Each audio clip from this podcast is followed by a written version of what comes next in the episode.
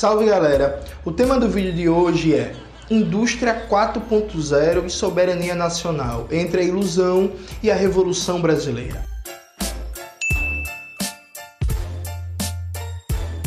Recentemente eu tive um debate muito interessante nas redes sociais com algumas pessoas que estavam afirmando que a gente estava caminhando para uma era do fim do trabalho manual em todos os ramos da produção porque o desenvolvimento dos componentes da chamada indústria 4.0 iam fazer com que a força de trabalho não fosse mais necessário e nós estaríamos entrando numa era de automação total. Então, não precisaríamos mais de trabalhadores para construção civil, para transporte, para produção industrial e por aí vai. As máquinas iriam fazer tudo.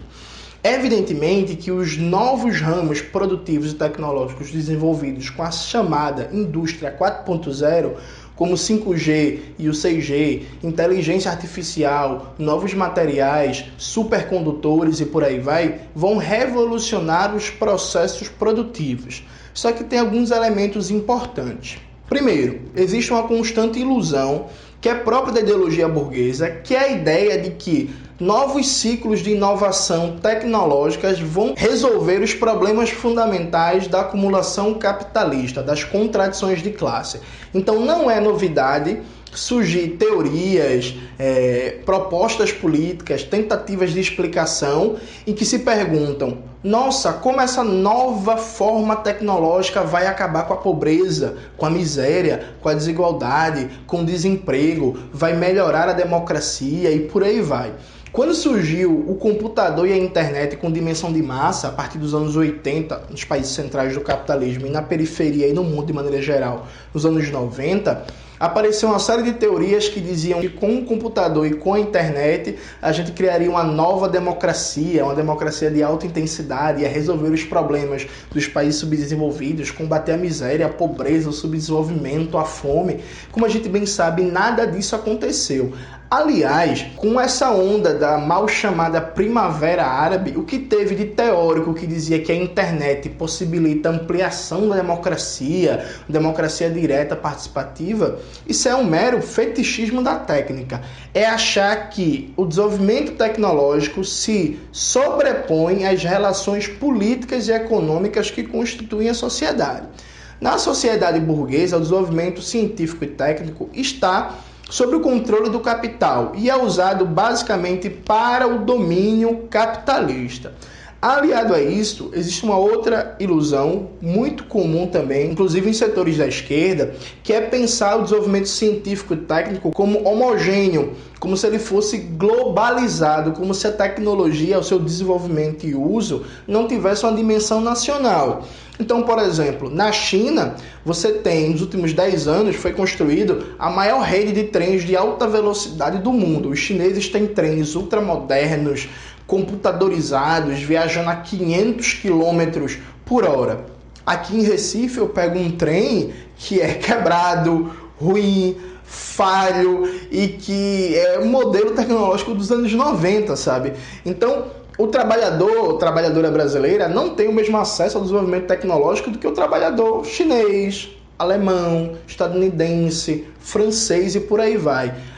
A produção científica ela não é global. Aliás, a divisão internacional do trabalho e a própria dinâmica mundial de acumulação capitalista, que coloca que alguns países vão ter funções subordinadas nessa produção global, ou seja, vão ser países que vão produzir fundamentalmente bens agrícolas e minerais, as chamadas commodities, não vão dominar os processos mais avançados de produção, não vão ser parte da vanguarda do desenvolvimento científico e técnico, vão ser países dominados do ponto de vista tecnológico, financeiro, industrial informacional, essa divisão internacional do trabalho, ela tem a tecnologia como seu conteúdo.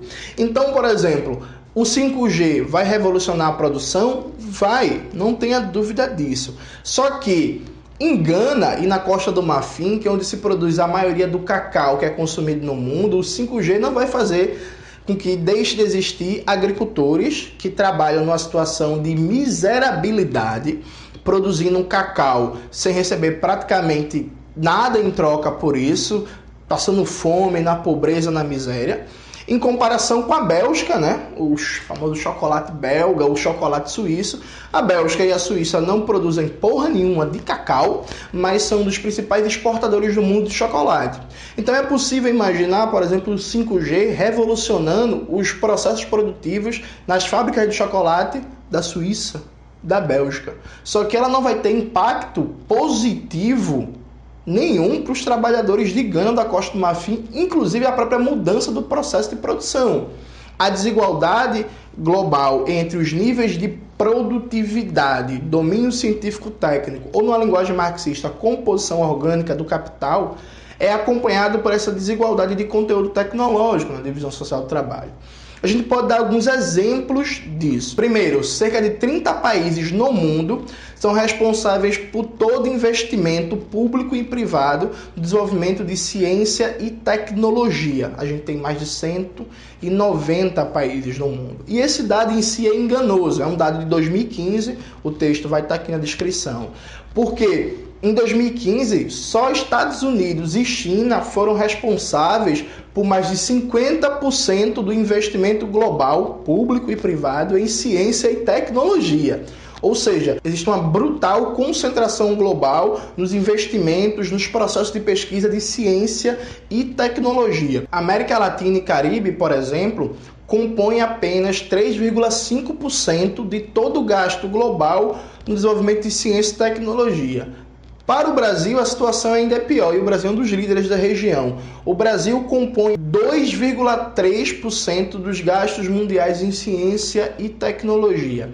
Essa desigualdade de investimentos e, consequentemente, de estrutura de desenvolvimento científico e técnico se revela nos dados sobre as patentes, né? Porque existe um mito que a ciência é algo para o bem universal, que a ciência é global e tal. Uma besteira. Ciência está a serviço do capital para produzir mercadorias e conhecimento na forma de monopólio e para possibilitar que algumas grandes empresas e seus estados capitalistas associados possam praticar preços monopolistas no mercado mundial e, consequentemente, ter superlucros e serem receptores de valores de outras empresas e outros países que vão pagar royalties por uso tecnológico.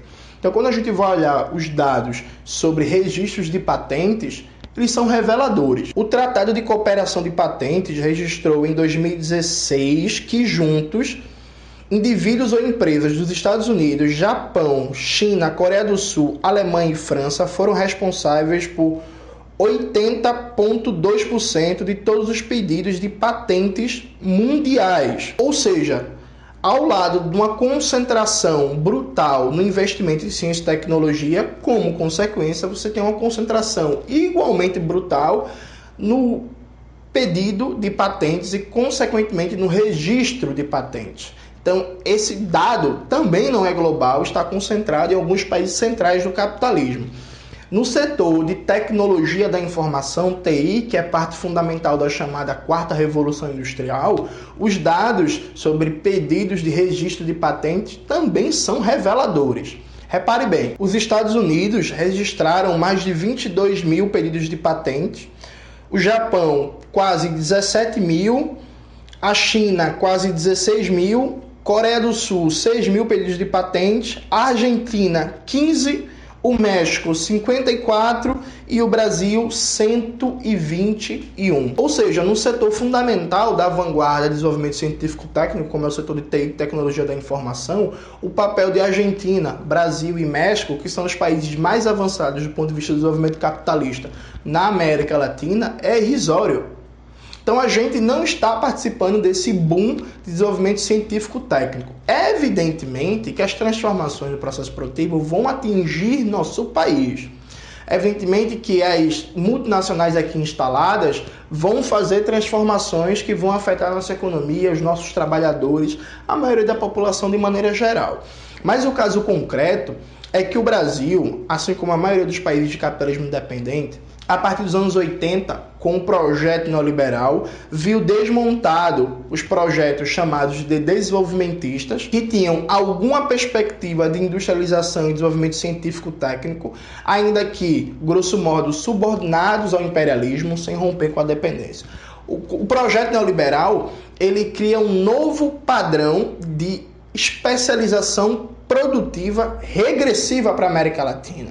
Ou seja, o papel da América Latina na produção de produtos industrializados, no desenvolvimento científico-técnico, na exportação de manufaturados cai de maneira assustadora. Essas economias são dominadas pela produção de bens primários, né? O Brasil, quando Dilma era presidenta, ela se orgulhou do Brasil ser um dos maiores exportadores do mundo de minério de ferro, soja, café, laranja, carne de vaca.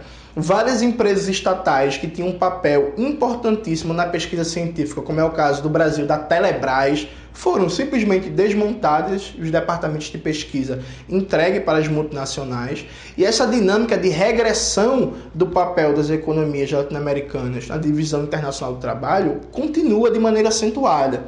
É muito importante né, gritar que nós estamos trabalhando com dados sobre investimento em ciência e tecnologia e registro de patentes 2015 e 2016. Nesses quatro anos, mais ou menos, a situação piorou e muito. A gente sabe, no Brasil, com o golpe jurídico parlamentar contra a presidenta Dilma, a política de ajuste fiscal antipopular que já vinha sendo aplicada pelo governo Dilma é intensificada com Temer e agora intensificada mais ainda com a dupla de psicopatas neofascistas Bolsonaro e Paulo Guedes. Então a gente não está na vanguarda da quarta revolução industrial. Aliás, essa quarta revolução industrial vai aprofundar o papel do Brasil enquanto um país dependente e subdesenvolvido. Recentemente, eu estava lendo uma notícia com um dado assustador. O Brasil já é o terceiro país no mundo com mais terras na mão de estrangeiros. O nível de estrangeirização da nossa economia, de desnacionalização da economia brasileira é tão assustador que as terras estão sendo entregues aos monopólios estrangeiros, empresas que são vanguarda no comércio mundial, como é o caso da Embraer. A Embraer foi entregue para a Boeing, norte-americana, que vai levar as fábricas brasileiras para os Estados Unidos. A Petrobras está sendo desmontada e toda a cadeia de produção do petróleo e gás também está sendo desmontada pelo governo Bolsonaro, assim como é uma decisão atual do governo Bolsonaro que já vinha no governo Temer, ao invés de produzir derivados do petróleo no Brasil, em solo nacional, a gente está importando gasolina, óleo diesel e por aí vai. E aí repare, isso é uma decisão governamental, mas a burguesia brasileira nada faz contra isso. Você não tem nenhum setor da classe dominante, seja bancos, latifúndio, construção civil, grande comércio, indústrias, monopólios de mídia e por aí vai, que estão protestando contra essa política. E não estão por quê? Porque a burguesia latino-americana, que se chama de burguesia industrial, grosso modo já é uma burguesia compradora que está plenamente integrada nas cadeias produtivas globais em seu papel subordinado, ela compra máquinas e equipamentos para produzir, compra as peças intermediárias do processo produtivo, basicamente monta as mercadorias e revende. É uma burguesia industrial, mas é uma burguesia industrial compradora, que é como se fosse uma comercializadora especial do ramo industrial. Então essa burguesia ela não tem projeto de desenvolvimento científico e técnico. Ao mesmo tempo, se a gente tivesse um governo, por exemplo, um governo com um projeto nacional, debatendo diretamente aqui com meus amigos ciristas, Ciro Gomes ganha a eleição. Ciro Gomes tem um projeto de desenvolvimento nacional, de investir em ciência e tecnologia e tal. Isso é só uma decisão de governo? É claro que não, porque, como eu já disse, o conteúdo tecnológico da divisão internacional do trabalho reflete as relações de poder e domínio do imperialismo. Então, Ciro Gomes, presidente, decidir que o Brasil vai passar a vanguarda do processo produtivo, ele vai ter que, dentre outras coisas, instituir uma lei de remessa de lucros contra os monopólios estrangeiros, vai ter que assumir uma política de transferência de tecnologia e de cópia do domínio tecnológico dos monopólios estrangeiros, isso vai colocar ele em rota direta de confrontação com o imperialismo norte-americano e com a burguesia nacional brasileira. Ele vai ter que fazer uma política radical de, por exemplo, reforma agrária, distribuição de renda, aumento dos salários como forma de combater a superexploração da força de trabalho, criar um mercado interno significativo para que esse mercado interno dê sustentação a um ciclo de crescimento econômico aliado à inovação. Isso significa comprar briga com toda a burguesia brasileira. Então, um governo, por exemplo, Ciro Gomes, é, seria um governo que eu não duvido que teria um projeto de desenvolvimento científico técnico nacional, mas ele está disposto a bater de frente, a comprar briga com o imperialismo estadunidense, com toda a burguesia brasileira, até onde eu sei, Ciro não defende uma revolução brasileira. Então, por mais que seja importante a gente defender políticas nacionais de investimento em ciência, em tecnologia, preservar o pouco que existe, defender as nossas empresas estatais e por aí vai, enquanto mediação tática, a gente precisa saber que nenhum ciclo de inovação tecnológica vai fazer com que o Brasil rompa sua condição de capitalismo dependente e subdesenvolvido sem uma revolução. A gente precisa pensar uma revolução brasileira, um rompimento com as estruturas de poder e de classes que estão instituídos para criar um novo tipo de poder político que aí sim coloque em perspectiva o enfrentamento à dependência, ao subdesenvolvimento, ao domínio dos monopólios estrangeiros e o raquitismo científico e técnico do nosso país e da economia brasileira. Então a gente não pode ter ilusões que a indústria 4.0 vai resolver os nossos problemas, que qualquer forma de desenvolvimento científico técnico. Também a gente não pode achar que isso é só coisa de governo, embora a política de governo potencialize ou reduza um pouco o drama da dependência. Um grande exemplo disso, o governo petista. Durante os governos petistas, nós tivemos o maior período de investimento em ciência, tecnologia e educação dos últimos 40 anos no Brasil. Mesmo assim, nosso país continua sendo irrelevante na dinâmica global de produção de ciência, tecnologia e registro de patentes. Então, a política governamental é importante? É, mas ela não vai mudar esse quadro estrutural. A gente precisa pensar uma revolução brasileira, uma revolução socialista, popular, anti-imperialista que de verdade coloque um projeto nacional de desenvolvimento científico e técnico com capacidade de se efetivar. Para concluir, eu acho engraçado porque a China está na moda, né, Jorge? A China está na moda, todo mundo fala da China e tal. E a China passou de um país que não tinha relevância a nível de produção científica e técnica e hoje é vanguarda mundial. A China, em vários setores, ela já é a vanguarda mundial do desenvolvimento, como é o caso do 5G e do 6G, que já está sendo desenvolvido e eu ainda estou na porra do 3G, né? mas a China está no 6G. A China, para conseguir essa condição, ela teve que ter a revolução chinesa. A China teve uma revolução em 1949 que conseguiu romper com as estruturas de dependência, de colonialismo, criar um Estado Nacional revolucionário dirigido pelos trabalhadores e que deu condições concretas para tocar esse processo revolucionário e de alterar o papel da China na divisão internacional do trabalho.